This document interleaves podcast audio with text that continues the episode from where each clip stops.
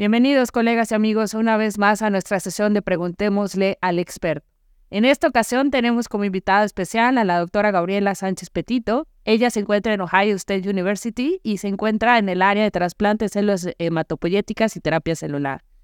Su área de interés es el mantenimiento post-trasplante con las diferentes drogas que tenemos actualmente y vamos a comenzar con nuestro caso. Tenemos un hombre de 33 años con grupo IRH positivo, originario y residente de la Ciudad de México. Él es carnicero, Estado Civil Unión Libre, católico.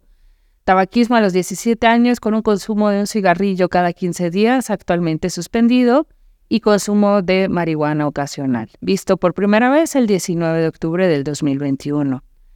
Inicia con el padecimiento actual, un cuadro de dos meses de evolución, con astenia, dinamia, petequias en extremidades y equimosis en miembros pélvicos. Se realiza una biometría con un reporte de 70.000 leucos y el químico reporta 66% de blastos.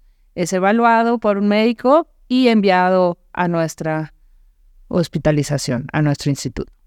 La biopsia aspirada de médula ósea eh, nos reporta que este paciente tiene una leucemia aguda mieloblástica, eh, se hacen diferentes perfiles, los cuales se reportan negativos y el cariotipo se reporta sin crecimiento. Este paciente inicia tratamiento con un esquema de 7 más 3 de inducción, eh, teniendo como al final del esquema de tratamiento una enfermedad mínima residual no detectable, logrando una remisión completa y como complicación eh, una infección de tejidos blandos se le da cuatro consolidaciones con dosis intermedia de 1.5 gramos de citarabina, manteniendo esta enfermedad negativa. A todos los pacientes con leucocitosis les hacemos punción lumbar con una citometría de líquido cefalorraquídeo negativa para leucemia aguda.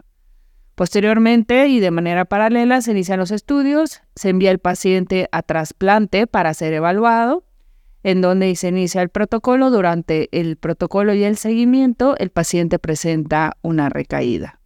Es por ello que el paciente se reinduce con un esquema de quimioterapia con el FLACVIDA, logrando una segunda remisión completa y una vez que logra esta segunda remisión completa, se inicia un esquema de mantenimiento con azacitidina, en lo que el paciente completa el protocolo de trasplante. Esta es la médula durante la recaída. Como podemos observar, el paciente ya se documenta mutaciones en el P53 por secuenciación, siendo negativo para el FLT3, para NPM1 y ahora sí, el cariotipo se reporta con crecimiento con múltiples alteraciones citogenéticas, documentándose nuevamente un riesgo adverso. Paciente finalmente en noviembre del 22 llega al trasplante alogénico de médula ósea se realiza el trasplante, tiene un síndrome de liberación de citocinas, lo egresan de la unidad de trasplante. Al egresar, a unos días del egresado, el paciente nuevamente con dolor abdominal y regresa al servicio de urgencias donde se le hace una colecistitis por una colecistitis aguda, una colecistectomía. Y posteriormente, eh, en febrero, de 2023, el servicio de trasplante inició un mantenimiento con azacitidina. Su última revisión, el paciente en mayo del 23 tiene un último aspirado con un quimerismo al 100%, con una enfermedad mínima residual no detectable y este es nuestro caso. Vamos a la sesión de preguntas. Gaby, vamos a ver cómo revisaste el caso. Vamos a empezar con nuestra primera pregunta. Nuestra primera pregunta nos habla del papel de las hipodiploidías en el trasplante o en el pronóstico de nuestros pacientes. ¿Cómo se consideran las hipodiploidías para clasificar el papel pronóstico de los pacientes con leucemia aguda mieloblástica? Lo que conocemos como la European Leukemia Net o ELN ha publicado directrices en los últimos años sobre el diagnóstico, pronóstico y tratamiento de las leucemias mieloides agudas eh, en 2017 y luego una revisión en el 2022. Y en estas guías se habla de eh, que los carotipos hiperdiploides se consideran de riesgo adverso, sin embargo, no hay una mención directa de los carotipos hipodiploides.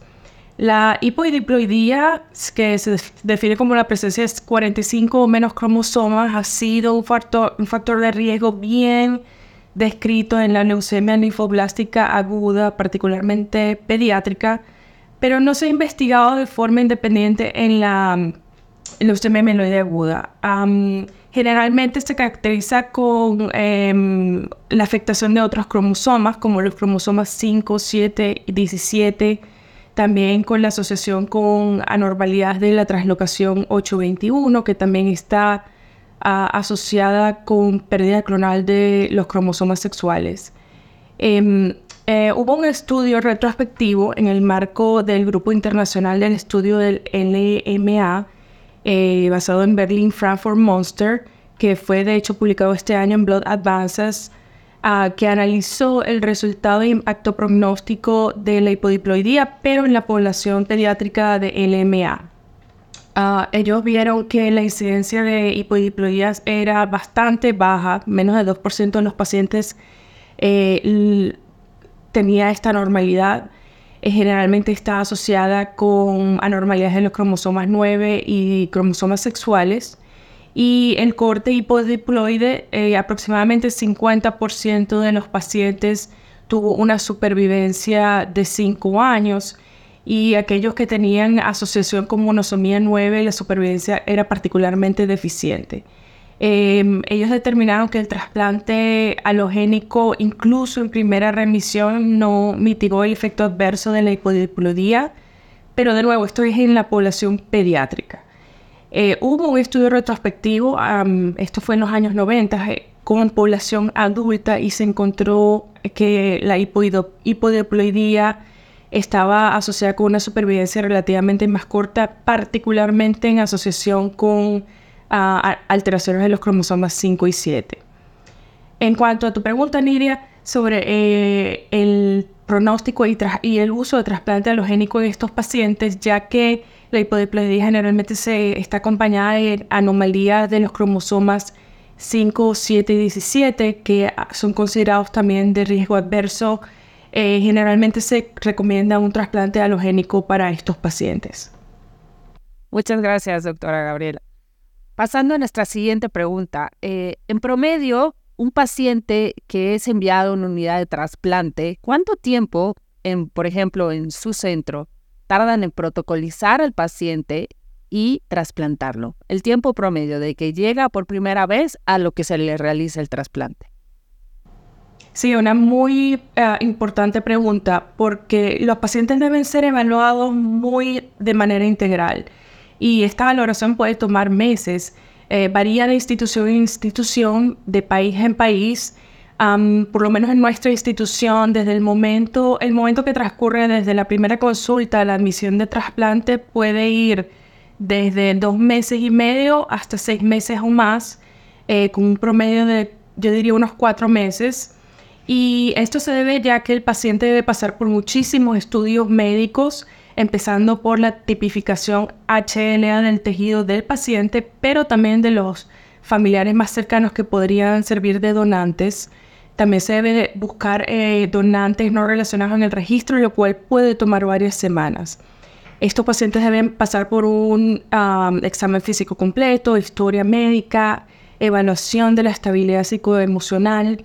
Se debe identificar esa persona que va a ser el cuidador de este paciente en el periodo post-trasplante por los 90 ah, días siguientes al trasplante uh, deben tener, en, norma general, eh, solicitamos que ellos tengan un cuidador que esté disponible 24 horas al día por 7 días a la semana por esos 90 días. Los pacientes también deben ah, pasar por una eh, biopsia de médula ósea para determinar el estatus de su enfermedad deben eh, tener eh, valoración de la función pulmonar eh, y de la función cardíaca a través de un ecocardiograma y electrocardiograma. También se reúnen con miembros de, otros equipos, por ejemplo, los dentistas, dietistas, trabajadores sociales, y se les hacen muchos análisis de sangre y también evaluación de posibles enfermedades infecciosas como hepatitis, VIH, etcétera durante, ese tiempo, desafortunadamente, no, es infrecuente ver recaídas ah, cuando se hace, se hace esta evaluación integral. Y en esos casos los pacientes requieren tratamiento extra para llevarlos a una remisión completa antes del trasplante y eso añade más tiempo. Otros pacientes, por ejemplo, fuman y fumar es una contraindicación para el trasplante, por lo cual deben dejar de fumar y puede variar esto de persona en persona, puede ser semanas o meses. Y finalmente, pacientes pueden tener enfermedades cardíacas o pulmonares que requieren evaluación extra y también muchas veces se refieren o se remiten estos pacientes a consultantes para evaluación y eso también puede tomar muchas semanas o meses. Pasando a nuestra siguiente pregunta, y este va más en relación con nuestro caso clínico. En retrospectiva, tú como tratante de, y trasplante, experta en trasplantes, células hematopoyéticas, ¿qué hubieses hecho diferente? ¿Hubieses tratado diferente al paciente o qué sugerencias pudieses hacer con respecto a este caso? Bueno, eh, Nidia, en caso, eh, en el caso particular de tu paciente, que es un paciente joven diagnosticado con leucemia mieloide aguda, él recibió inducción y varios ciclos de consolidación, pero desafortunadamente recayó. En la recaída es que se determina que él tenía un cariotipo complejo y mutaciones de TP53 y AXSL1, que muy probablemente él haya tenido esas alteraciones en el momento del diagnóstico, pero no se lograron capturar durante los ensayos, ensayos iniciales. Y sabemos que estas mutaciones y la presencia del cariotipo complejo nos hablan de que se trata de una leucemia aguda de riesgo adverso en base a la clasificación del ELN del 2017 y 2022. En el caso de estos pacientes se favorece eh, el uso de drogas hipometilantes con el uso de venetoclax em, para una remisión para luego pasar al proceso de consolidación con trasplante. Em, es importante recalcar un estudio de John Koreth y colaboradores que fue publicado en el 2009 es un metaanálisis y una revisión sistemática de la literatura donde más de 5.000 pacientes con LAM fueron evaluados en base al riesgo citogenético. Y se determinó que los pacientes con riesgo intermedio y adverso tienen una mejor supervivencia global y supervivencia sin recaídas si recibían trasplante halogénico, mientras que los pacientes con riesgo favorables no se favorecían del trasplante una consideración es que debido a que fue hecho publicado en el 2009, eh, se usó una clasificación vieja eh, MRC que se habla de anomalías citogenéticas sin tomar en cuenta los aspectos mutacionales que sabemos hoy en día que tienen un impacto. Sin embargo, en base a esos resultados y muchos estudios ah, posteriores, generalmente se recomienda el trasplante halogénico a pacientes con riesgo intermedio y adverso. Cualquier paciente que sufra una recaída, independientemente de la estratificación por riesgo, debería eh, recomendársele un trasplante halogénico. Ah, en el caso de tu paciente Nidia, ah, con todas las características adversas eh, que presenta, el trasplante en una segunda remisión es recomendado. Y en cuanto a la intensidad del condicionamiento usado en el trasplante, en un estudio aleatorio eh, que fue el BMT-CTN0901, se demostró que el condicionamiento mieloblativo es preferible cuando es tolerado en pacientes de, con edad de 65 o menos, eh, particularmente para eh, leucemias mieloides agudas, y esta es generalmente lo que se recomienda en, en, estos pacientes. Sin embargo, en algunos estudios se ha observado que hay un efecto prognóstico adverso eh, con la mutación TP53 y, cariotipos complejos en pacientes que sean independientemente tratados con condicionamiento de intensidad reducida o mieloblativos. Veo que tu, tu área de interés es el mantenimiento post-trasplante. ¿Qué rol consideras que tiene la sacitidina en el mantenimiento post-trasplante, en particular en los pacientes que tienen estas mutaciones de mal pronóstico o no tienen nada que ver las mutaciones en el mantenimiento post-trasplante? Eh, es una pregunta excelente, Nidia, porque el trasplante halogénico puede llegar a ofrecer cura en la mayoría de los pacientes, en un buen porcentaje de los pacientes, sin embargo, un tercio de ellos todavía puede sufrir recaída, particularmente ah, después del año o em, el primer año del trasplante. y aunque se le podría ofrecer quimioterapias de rescates, muchos de estos pacientes desarrollan eh, complicaciones como H que pueden limitar las terapias e incluso el uso de un segundo trasplante. Entonces es indispensable desarrollar terapias nuevas o usar terapias que ya son conocidas para prevenir las recaídas, particularmente en los primeros meses cuando eh, eh, se ocurre el proceso de reconstitución inmunitaria. La azacitidina en dosis bajas fue la primera en ser investigada como terapia de mantenimiento post-trasplante debido a que tiene una capacidad de hipometilación bastante significante, incluso con dosis bajas. Tiene una capacidad de aumentar la, aumentar la expresión de antígenos de leucemia epigenéticamente silenciados para inducir la respuesta de células TCD8 que podría aumentar el efecto del injerto contra la leucemia sin incrementar el riesgo de desarrollar H, lo que es muy prometedor. Hubo un ensayo clínico fase 1 y 2 que, en la cual se estudió la azacitidina, una dosis de 32 miligramos por metro cuadrado, que, fueron, que fue administrada en vía subcutánea por 5 días, cada 28 días. y esto fue seguro la administración y se pudo lograr administrar hasta 4 ciclos en este estudio. En base a los resultados de ese ensayo, se realizó un ensayo aleatorio en el MD Anderson que fue publicado en Blood Advances en, el 2020. Se trataron aproximadamente 200 pacientes con uh, leucemia uh, aguda mieloide y síndrome mielodisplástico de riesgo avanzado. Y la azacitidina se dio en, el mismo, en la misma dosis por un periodo de hasta 12 meses. Sin embargo, los resultados del estudio fueron negativos en el sentido de que el mantenimiento con azacitidina no, no mejoró significativamente la supervivencia sin recaída en, los pacientes y tampoco, y tampoco hubo mejoría en la supervivencia global o la incidencia de age. Sin embargo, este estudio fue criticado con respecto al porcentaje alto de lo que llamamos aquí screen failure, y que solo 30% de los pacientes en el brazo de azacitidina completaron el número objetivo de ciclos. Muchos pacientes tuvieron que em, dejar la droga o tuvieron que tener eh, incrementos en la frecuencia de la droga eh, debido a efectos secundarios. Estos efectos secundarios generalmente son neutropenia seguido por anemia, trombocitopenia y linfopenia y otros efectos no hematológicos que mm, incluyeron infecciones, fatiga y ah, malestar gastrointestinal.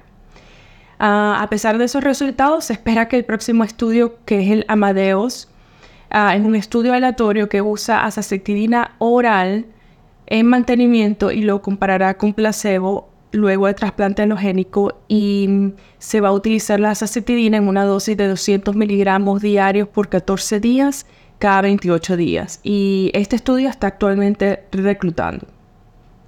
Ah, te puedo decir que en mi práctica yo tiendo a utilizar mantenimiento básicamente para todos los pacientes que son riesgo intermedio y alto, que son el gran porcentaje de nuestros pacientes. Ah, trato de incorporar mis pacientes en ensayos clínicos de mantenimiento, pero si no tengo ningún ensayo clínico a los que ellos puedan eh, ser incluidos, trato de usar primero terapias dirigidas. En casos de pacientes con el LMA con mutación del IDH2, eh, trato de incorporar enacidenib en base a los resultados del ensayo clínico de fase 1 eh, publicados. uso gilteritinib para pacientes con mutaciones de FLT3 y TD si tienen enfermedad residual mínima antes o después del trasplante. Y esto fue en base a los resultados del ensayo de Morpho. Ah, y para aquellos pacientes a los cuales no puedo utilizar terapia dirigida y aquellos con síndrome mielodisplástico, uso azacitidina oral a una dosis de 200 miligramos diario. Trato de comenzar ah, dándolo por 5 días y evalúo la tolerancia y el nivel de las citopenias y luego puedo avanzar a 7 días, 10 días y hasta 14 días de terapia em, en ciclos de 28 días por un mínimo de 12 meses, así es tolerado. Yo trato de empezar la terapia cuando las cuentas blancas y las plaquetas están cerca de normalización y cuando no hay evidencia de age. Y para la mayoría de los pacientes a los que uso esta terapia es bastante tolerada. algunos manifiestan malestar estomacal o, náusea, lo cual puede ser manejado con antieméticos y las cuentas tienden a no afectarse tanto y las monitoreo al menos dos veces al mes. Muchas gracias, Gaby. Y pasando a nuestra última pregunta. ¿Cuánto tiempo después de que el paciente ha sido post-trasplantado? Que tú ya lo recibiste, ya lo trasplantaste y ya manejaste toda la toxicidad y la inmunomodulación post-trasplante, lo regresas o lo das de alta. Sabemos que nunca lo dejas de ver muchas veces, pero hay un grupo de pacientes que los regresas con sus médicos tratantes y prácticamente los, los das de alta del servicio de trasplante. ¿Qué periodo o cuánto tiempo después de trasplantado das de alta a un paciente? Sí, eso, eso es correcto, Nidia. Y mira, al principio pedimos que los pacientes, eh, generalmente los pacientes vienen de la región de Ohio y solicitamos que se mantengan localmente a, a, un radio de 60 millas, que es aproximadamente 100 kilómetros de nuestro hospital, por los 90 días luego del trasplante y luego pueden regresar a su casa. Pero como tú dices, deben ser vistos regularmente aún cuando han, sido enviados a su casa.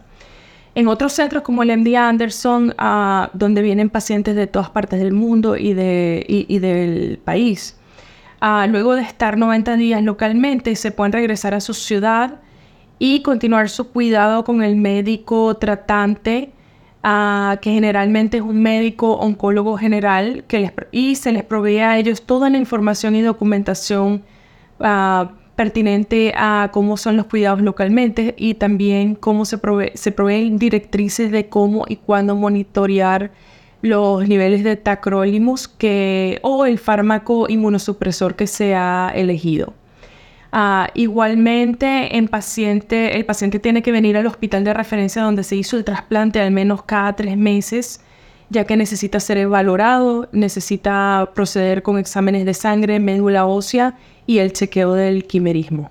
Muchísimas gracias, doctora Gabriela Sánchez Petito. Con ello concluimos nuestro Preguntémosle al experto y en esta ocasión agradecemos a la doctora por acompañarnos y darnos sus puntos de vista como experta. Muchas gracias, Gaby. De nada, muchísimas gracias a ti.